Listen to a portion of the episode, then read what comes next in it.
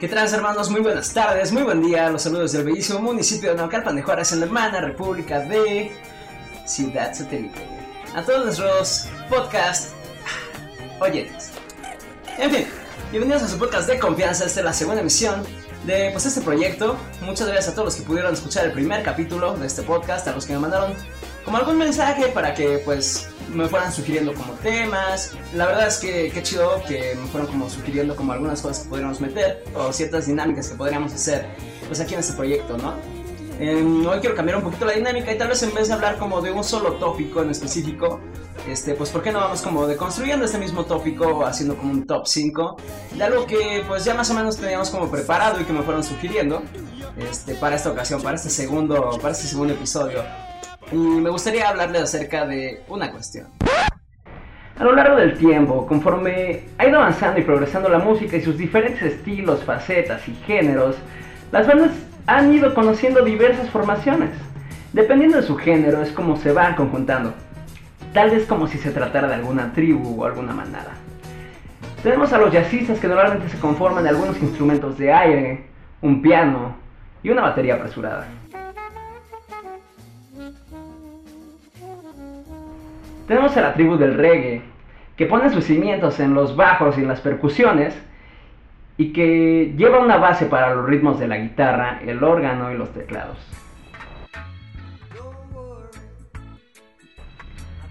O tal vez tenemos otra tribu del rock, donde todo lo que necesitas es una guitarra, un bajo, una batería, y con tres acordes puedes hacer historia.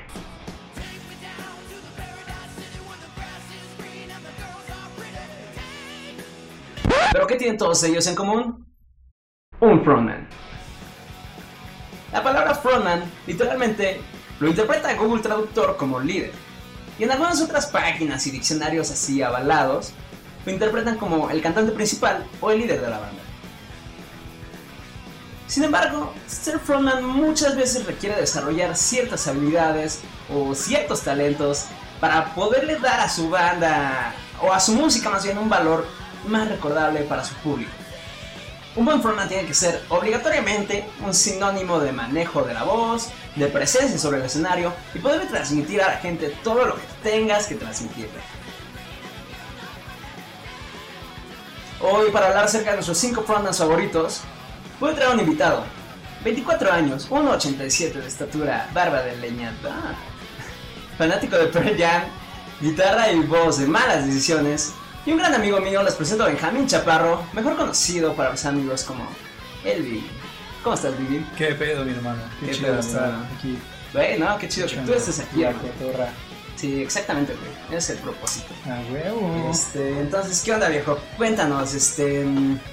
¿Qué opinas acerca del tema, güey? ¿Qué opinas acerca de este rollo de los frontmans? Para ti, ¿qué es lo necesario, o lo mínimo indispensable que tiene que tener un frontman, güey? Creo que lo mínimo es transmitir la voz de, la banda.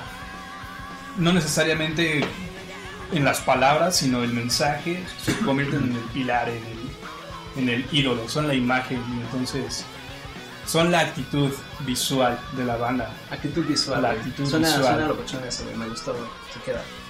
sí, güey. Este, me gusta. Amigos, eso fue todo. Muchas gracias por. gracias, chido. Nah, no es cierto. A ver, mi hermano, este, cuéntanos, güey. Tú que eres frontman en tu banda, güey. Tú que le entras, me parece, a la primera guitarra y pues a los vocales, güey, ahí para cantar y echarte ahí como el show, güey. Este. Cuéntanos, güey, ¿cómo rayos es ser frontman, güey? Pues es una experiencia muy cagada, güey. La verdad es que me divierto mucho. A veces tengo pedos porque o me concentro en cantar o me concentro en tocar y a veces la cago en todo, en absolutamente todo. A veces también es muy cagado porque me veo en videos después y digo, verga, güey, por estar tan concentrado te ves como un puto palo tieso, güey. Sí, está cabrón. Y también luego es un pedo, güey, porque toda la greña se me mete en el hocico, güey, a la hora de respirar, entonces ando muriendo en medio escenario. Es toda una experiencia. güey. La verdad es que es muy divertido, es muy chido. Este, pues sí, definitivamente es como un reto, ¿no, güey? Como pues poderte concentrar en no sé, güey, o sea, quiero pensar que si tú estás acá atacando en la lira, güey, en la guitarra, pues tienes que concentrar en una, tocar chido, güey. Tocar lo que estás tocando, güey. Cumplir, cumplirle a tu banda, güey. De no cagarla, güey.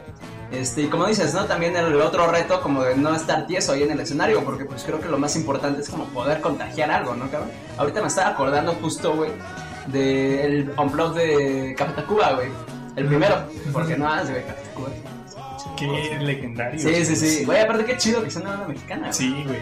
Este, porque si no, no, ninguno tiene otra. Según yo no, que yo sepa es tiene la, la única banda. Bueno, dato random, hermanos. Este, ahorita me estaba acordando del primer MTV Unplugged, güey, donde pues este vato súper joven, güey, en 1994. Y este vato pues era el encargado ahí como de conectar con el público, incluso pues, seguramente lo has escuchado a detalle, güey. Pero el vato es mucho, así está en la grabación, se escucha cómo está interactuando, ¿no, güey? Ajá. Este. Y estoy que seguro que en alguna entrevista ese güey dijo como, sí, Simón, es que pues a nosotros nos decían Rubén y los tiesos, ¿no? Sí, sí. Ajá, porque Rubén, bueno, el cantante, pues, güey, es un La muy buen ejemplo de güey. frontman, Sí, sí, no lo había pensado. qué, qué cagado, sí, sí, es cierto, es un muy buen ejemplo, cabrón. De hecho, siento que la música, bueno, las bandas mexicanas, este, pues sí tienen como sus buenos referentes, ¿no? Como de, De frontman, güey, sí, sí, Sí, Digo, la verdad es que hay veces que ya no quiero como meter a, a- al típico cartel del Vive Latino, pero es que pues Sí, Pues con por algo sigue siendo lo que, lo que la gente escucha desde chavillos, gente como nosotros, a los chavorrucos, tú que vas Sí, de rock, chamaco pendejo. Sí, un Sí, clásico. sí. Saludos a los pongan caifanes. este. mm, Sí, güey, bueno, en fin. Em, hablando de este rollo de los frontmans, güey. Pues ya hablamos de que tienen que tener esta, ¿cómo dijiste? Actitud visual. Actitud visual, güey. Y bueno, a ver, cuéntanos, güey, ya vayamos al grano. Este, ¿cuáles, son, ¿Cuáles dirías que son tus cinco frontmans favoritos? güey? Está cabrón, güey. Pero creo que el- mi deidad absoluta por siempre será Eddie Vedder, güey. Sí, es una mamada. Sí, sí, sí. Eddie Vedder, cantante de Pearl Jam, güey. Cantante de Pearl Jam, sí. Este, banda pues, ahí noventera, güey, de- del género del grunge, güey, ahí Ujú. como por Seattle.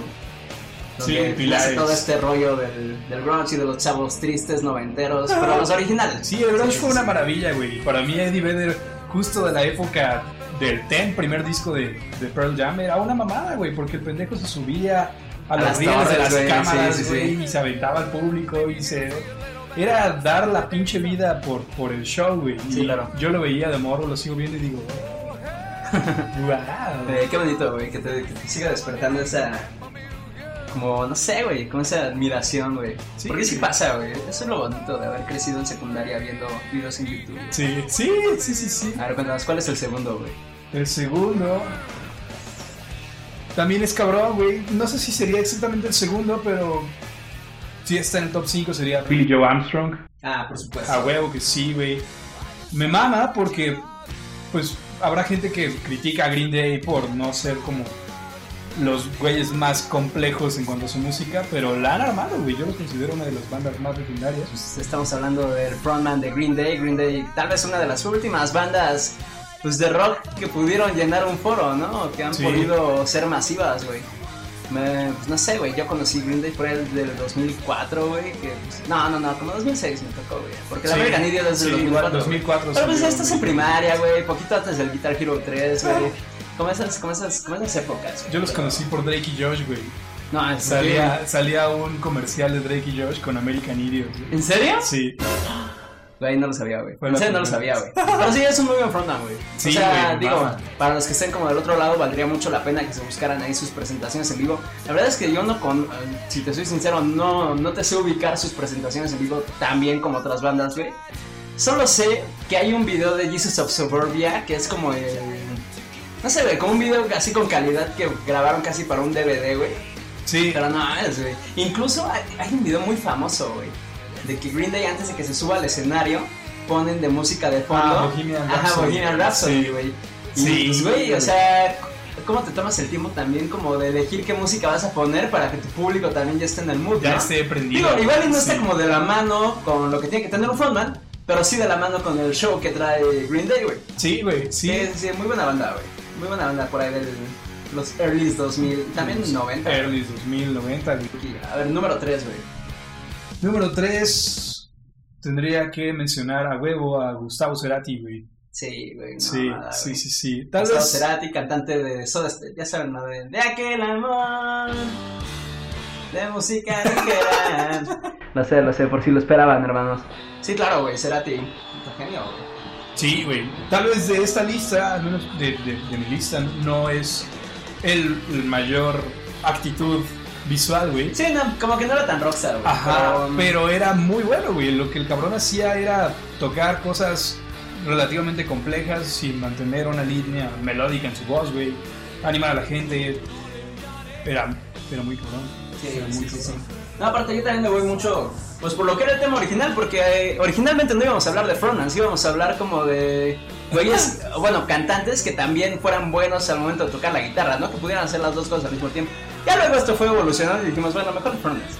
Pero este güey cumple con esa característica, ¿no? La que, la que habíamos dicho primero, güey. O sea, me parece por ahí, pues también quien guste buscar en YouTube, puta, una joyota de este... mm, La ciudad de la furia del MTV Unplugged. Oh, güey, Güey, es no una maravilla. O sea, es un- los solos que se está rifando ese vato y encima darle a cada nota mientras estás cantando, güey. No cantar desafinado, no quedarte sin aire, güey. Concentrarte en grabar el mejor unplug de. Tal vez. Digo, no conozco Argentina, pero pues tal vez de las bandas argentinas, güey. Sí, Pues sí, sí, sí, sí, está cabrón, güey. O sea, sí tienes, que ser- sí tienes que tener un hemisferio derecho del cerebro muy, muy, muy badass, güey.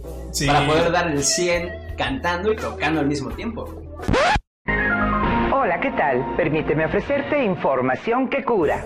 Porque bueno, para los que no sepan o para los que no estén enterados, este, una banda de rock normalmente tiene dos guitarras, una que está haciendo la base de, la canción, la que está llevando como el ritmo, la guitarra rítmica, y la otra guitarra que está encargando de hacer los solos de guitarra. Y es, de por sí es en extremo complicado, bueno, bastante complicado tocar dos instrumentos al mismo tiempo. Ahora imagínate estar cantando, que cuenta como un instrumento, y estar haciendo un solo de guitarra. Eso es difícil nivel legendario, en fin. Sí, sí está bastante perro, güey. A mí me mamaba, hay un video de, de su gira de reencuentro, güey. Que tocan Del prófugos. 2007, ¿no? Do- 2007, güey, fue su gira Sí, de reencuentro después de 10 años. Verga, güey. Y tiene- Fue la última vez, o la única, no sé, que vinieron a México. Tal vez la última. La última, por lo menos fue la última, sí.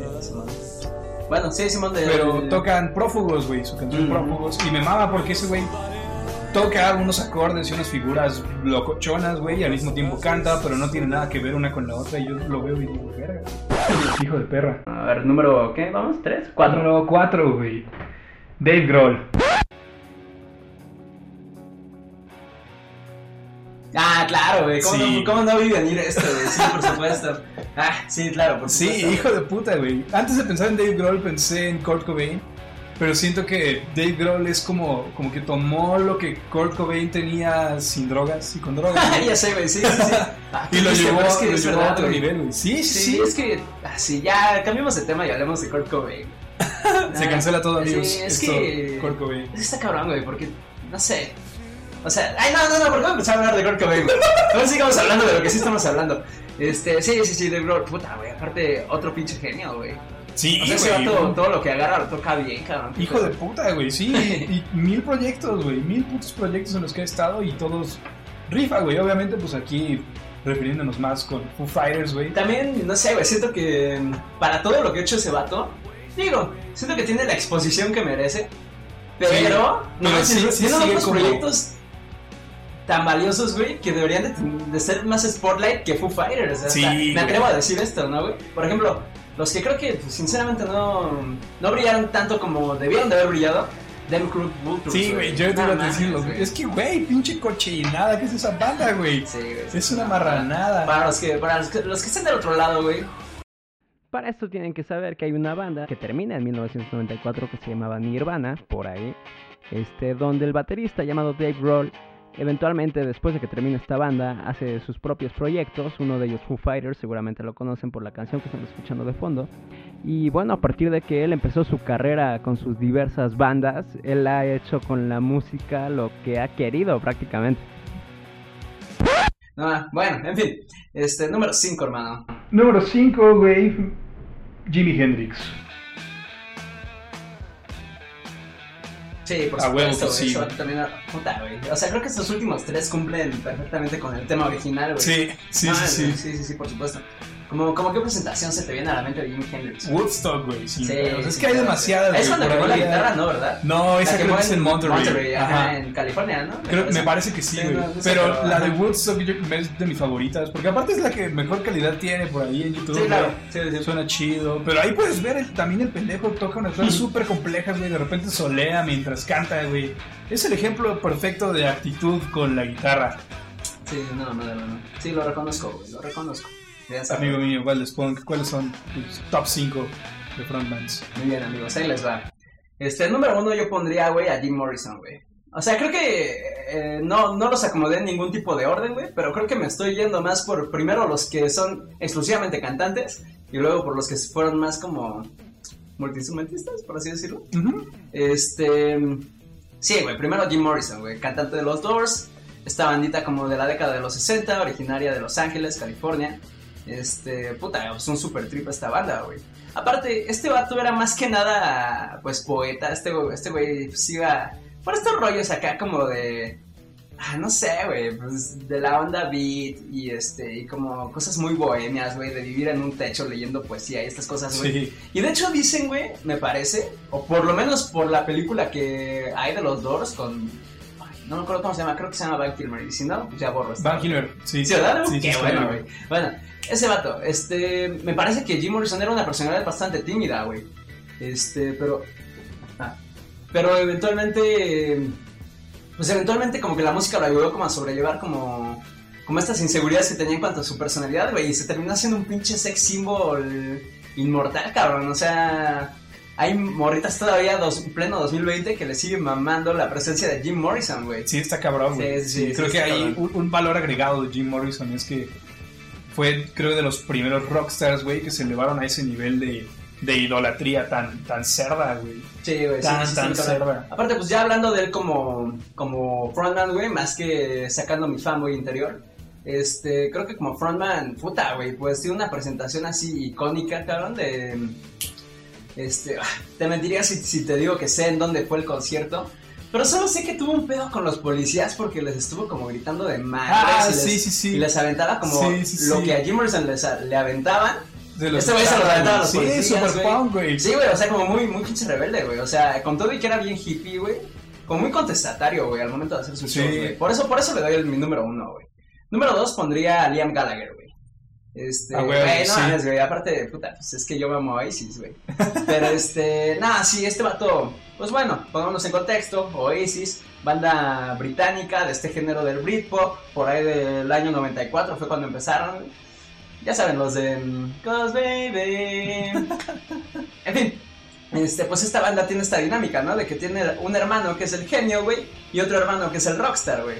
O sea, Noel Gallagher fue el que se pues, aventó todas las rolas, güey. O sea, bueno, no todas, pero pues un 90% sí, güey. Y de ese 90% ahí están todas las rolas más legendarias de Oasis, güey. Pero, puta, güey, o sea... No sé, güey, como que Liam Gallagher sabía que su trabajo en esa banda era hacer Rockstarear. Ajá, era rockstarear, güey. O sea, porque quieres que no, ese tipo de personalidad de malditos prepotentes y que no los merecen ni el suelo. No lo sé, hermano. Siento que a veces hasta son necesarios, güey. Un mal necesario. Ándale, güey. Sí, un mal necesario. Escuchen el cemental, hermano. y los otros dos ya los mencionaste, güey. Yo había puesto a Cerati y a Dave Grohl. Así que pues, no tiene mucho chiste como, como volver a hablar de estos dos, güey. Pero más bien me gustaría que, digo, ya viendo que nos queda poquito tiempo del podcast, güey, habláramos de los, ya hablamos de los casos de éxito, güey, de los casos de luz dentro de, de los frontmans exitosos, güey. Ahora como los casos de caos, güey, los casos así, o sea, güey, que tanto rockstareo los llevó a que se llevara entre las patas a toda la banda, güey. Y tú ya sabes que estoy hablando de Axel Rose, güey. Sí, por supuesto. O sea, como ese Sí. típico frontman, güey, rockstar que sale como tres horas después al llamado, güey. Sí, güey, que sale, llega tarde y aparte se emputa con la gente, güey, y para el show y termina sin tocar, güey. No, era un. Llegó a ser un caos, güey, sí. Creo que.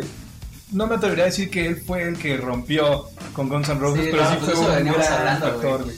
Sí, sí, bueno, pues igual este, este vato, cantante de Guns N' Roses, como por ahí de la década de los 80. De hecho, es el único, güey, hasta hace unos años que pues prevaleció de la formación original de Guns N' Roses, ¿no? Ujú. Este, pero pues claro, güey, hay una actuación ahí de Guns, este, me parece un concierto... Ah, puta, no me acuerdo, güey. Nada, X, lo, lo tengo que investigar.